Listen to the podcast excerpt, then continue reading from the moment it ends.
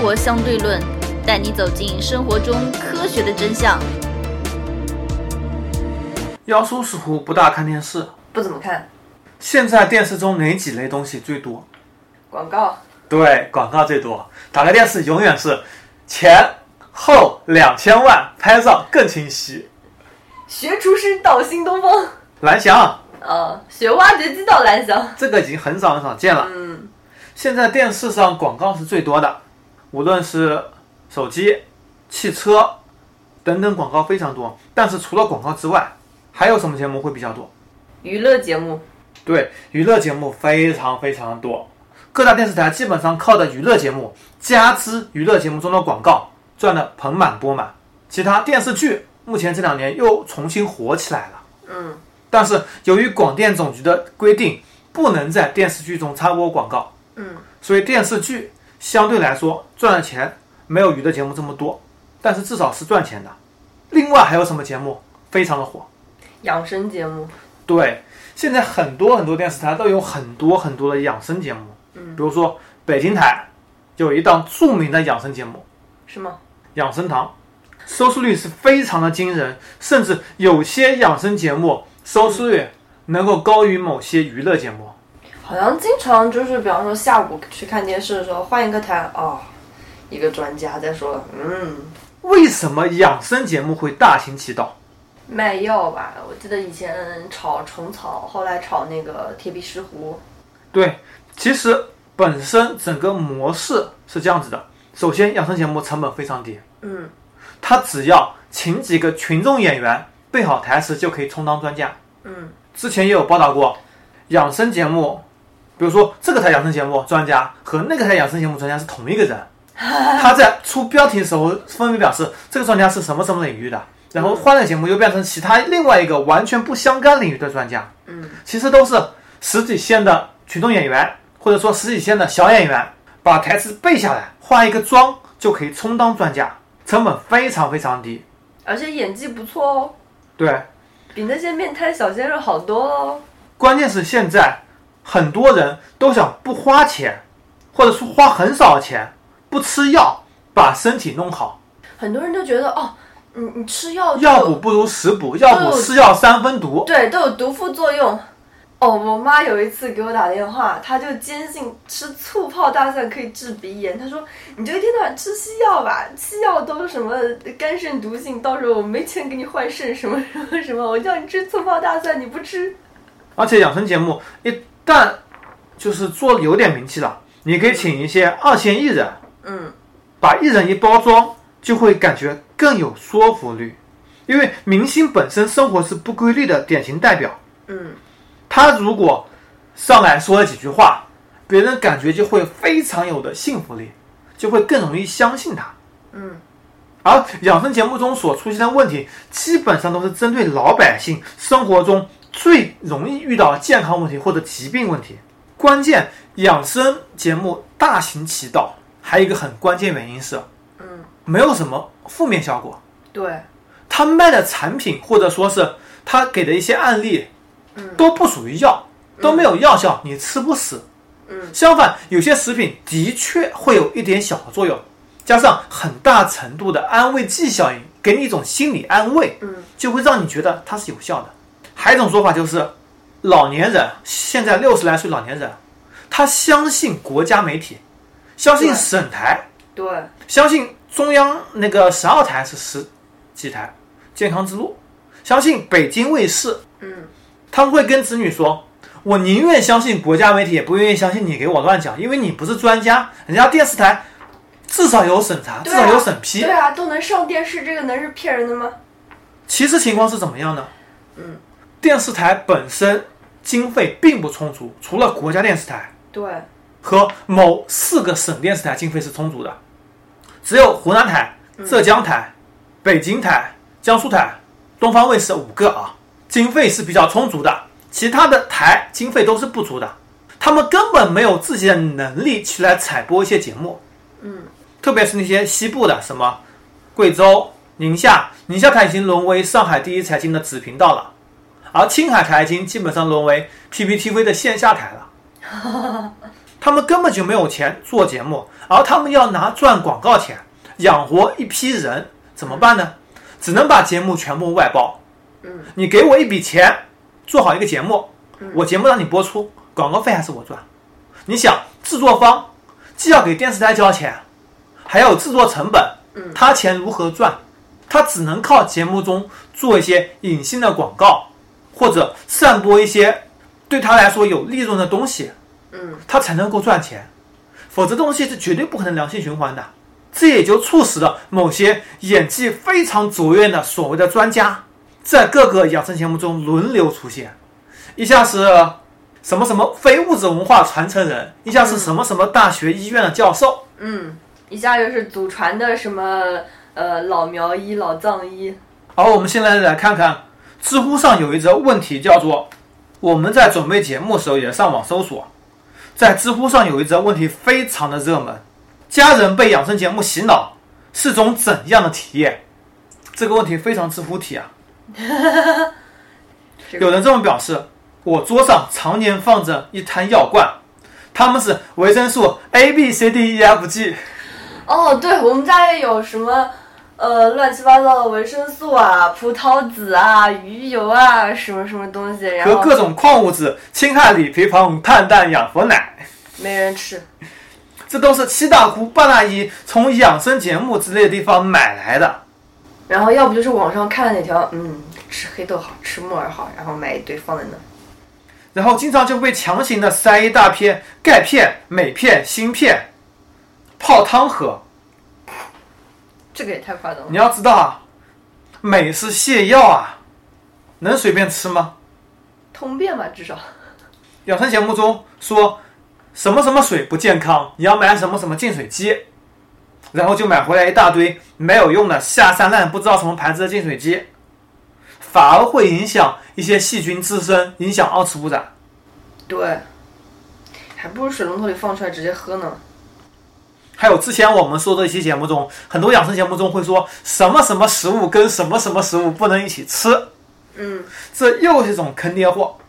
然后还有很多所谓的健康检测仪，特别是那种几十块钱能检测什么什么健康的，能检测什么什么甲醛含量是否超标的，有用吗？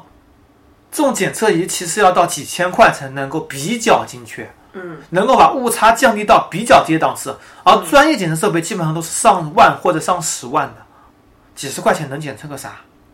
而本身有朋友是做嵌入式开发的，给这种仪器做开发的，本身它里面就是生成了一个随机数给你看，然后看着养生节目买了一些器材，说要自制什么什么药。其实，在你自制什么什么药的过程中，你很可能会细菌把控不到位，比如说要做酵素，结果变成了一滩霉菌。如果你吃了，显然会引起食物中毒或者引起不良反应，有什么用呢？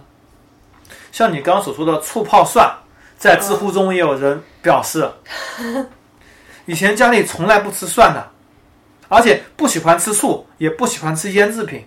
嗯，自从看了某养生节目，父母亲开始每天醋泡大蒜，捏着鼻子死命下咽。那个专家有亲戚在卖大蒜吧？就我们刚刚所说的北京台养生堂节目中，在上个月有一期节目引起了很大的风波。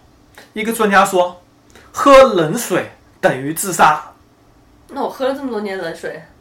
自杀几次了？是的，在微博上引起的轩然大波。嗯，如何收听我们的节目呢？您可以在喜马拉雅、荔枝 FM 或者苹果的播客应用上搜索“生活相对论”，关注爱因斯坦头像的就可以了。再包括之前在国内非常出名的张悟本嗯，出了一本书，叫做《把吃出来的病吃回去》。张悟本是个什么人呢？卖绿豆的。张悟本，一九六三年九月二十一日生于北京，他自称是就读于北京医科大学夜大，后因打架退学。后面北京医科大学夜大否认曾经有过这么一个人。张悟本九七年在北京第三针织厂下岗后，卖过小商品，开过饭店。两千年读过北京师范大学函授大专班。两千年销售过安利产品。两千零七年供职于中医科学院中医药科技合作中心，成为该中心首席健康推广专家，就是一个卖药的。他在二零一零年二月做客湖南卫视《百科全说》后，知名度迅速提升，出了一本书，叫做《把吃出来的病吃回去》。食疗，他的理论包括降压药会吃出脑梗、肾衰竭。糖尿病并发症，他表示降压药不但会扩张血管，造成脑溢血，还会伤肾。十个透析病人，九个半是药源性中毒引起，八个是长期服药的结果。所以现在很多人就很抗拒西药。张悟本还说，不要喝酸奶，里面的增稠剂会让血管堵塞。What？张悟本还说，要生吃长茄子。因为它等于降脂药，它不仅能够吸油，还能够治疗血管粘稠，还能够治疗肿瘤。是因为烧茄子的时候要放很多油，所以茄子吸油吗？对。张悟本认为，百分之八十的高血压、糖尿病都是误诊。张悟本在推荐绿豆同时，还建议大量补钙。他说过，医学文献中没有一个是因为补钙过多得病的。他还说过，国家规定了。女同志怀孕前必须补充两千五百毫克的钙，请问哪个国家有此规定？张悟本说了，世界卫生组织推荐四个汤：绿茶、豆浆、蘑菇汤、骨头汤。世界卫生组织什么时候推荐过？国外人还喝绿茶汤吗？绿茶汤是什么鬼？张悟本认为钙能够降低高血压，并给出大剂量的做法。张悟本还说，每天一斤绿豆。煮水喝能治近视、糖尿病、高血压，还能治肿瘤。然后把绿豆价格从三四块钱一斤炒到了十三四块一斤。哦。后来呢？曝光之后，张悟本人间蒸发了，再也找不到了，跑路了。而张悟本在当时主要还不是靠出书赚钱，是靠挂号。他的诊所每天接待五十个人，嗯，挂的号是三百块钱一个的号，五十乘以三百，一天就是一万五。而且他根本没有行医资格，到他那边挂号了，最后结果都是绿豆汤能够解决，或者绿豆汤加些什么什么简单的吃不死人的中药，比如说什么甘草。还有什么那种什么中呃，看那个中医挂号的三百块一个，还要排队嘞，挂完了号还要等两个小时嘞。现在跟养生节目类似的很多电视购物也越做越高端了。嗯。经常请一些国内三流、四流的艺人，你都见过，嗯，然后上来做节目，帮你砍价，也是卖一些所谓的保健品或者其他的生活日用品，嗯，这同时就会让你非常有信服力，同时你感觉到这价格其实并不算贵，而且人家毕竟七天包退嘛。无论是他们如何做，其实他们都是一种营销策略，他们的最终目的无非是电视台赚钱，嗯。养生节目卖他的产品，嗯，虽然有很大篇幅都不是卖产品的，嗯，这是在建立人们的一种基本信任，嗯，当把你的信任建立好以后，来卖产品，这个时候就会有更多人愿意买单，而且他卖的产品并不多，他前面先叨叨叨叨一堆，嗯，大家都知道的一些道理，他就觉得，嗯，那你这个人说话应该是对的，然后他就开始胡说八道了。对啊，你关于这种节目，基本上都是有百分之七十左右是你听得懂的，嗯，而且是你常识，你认为知道的，嗯，加上百分之三十你听不懂的东西，嗯，里面再有三分之一是忽悠，让你买他的产品，嗯，这就达到他们的目的。其实现在电视台审核都非常的糙，只不过文化部在某些电视剧和电影的把控上面会比较严谨、严格一些，嗯。而相反，这些所谓吃的东西都是所谓的保健食品，都是属于食品，不是药品。嗯。而真正药品有几类，包括你必须医嘱的处方药，嗯，你平时药店能买到的非处方药。它食品的话，它只要审核，嗯，安不安全、卫不卫生，其他他就不管了。对，像我有朋友之前在食药局做了几年，现在离职转到其他部门去了。嗯他表示，现在很多接受投诉都是老年人上当受骗了，买了一大堆 乱七八糟的保健食品，嗯然后家里子女过去投诉要求退货，嗯这种情况时有发生，屡见不鲜。是为什么会造就这种情况？第一个是他们拿一些蝇头小利来吸引你，嗯然后再来套你的钱，毕竟东西吃不死人嘛。嗯在取得你信任之后，无论是线下的还是电视节目都一样的，取得你信任之后再来赚你的钱。无论是吃任何食品，做任何保健都是可以有的，毕竟是一种心理安慰。但是任何东西都不要过量，嗯你不要整天吃绿豆，也不要整天吃泡蒜。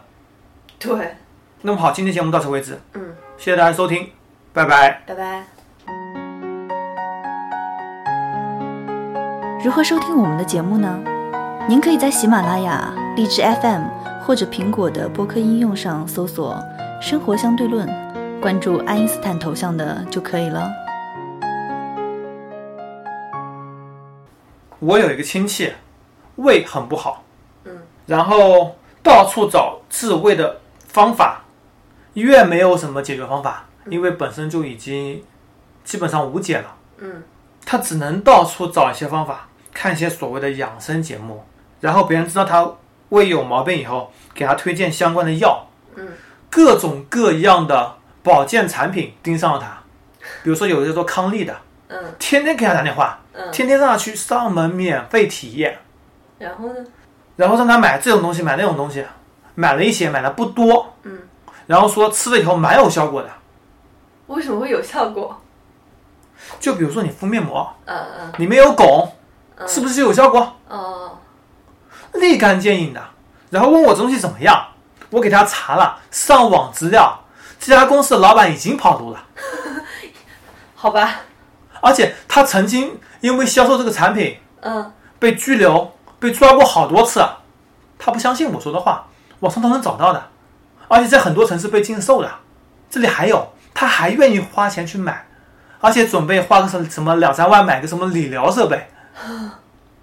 其实病急乱投医，这才是真正的症结所在。对他只有你有病，只要你想活得更长，才会去相信这些东西。而且在表面上，你知道认为自己是有效的，而且你知道符合那些常识，你就会去相信它。对啊，你像很多他卖药的都是说治疗什么高血压、糖尿病，都是在那个呃医院里面可能说哦，那这个也治不好，只能吃药控制这样子。嗯对，所以这几年赚钱赚的最多是几类人，第一类人是官商勾结的，嗯第二类人是做房地产的，第三类人就是卖假药的。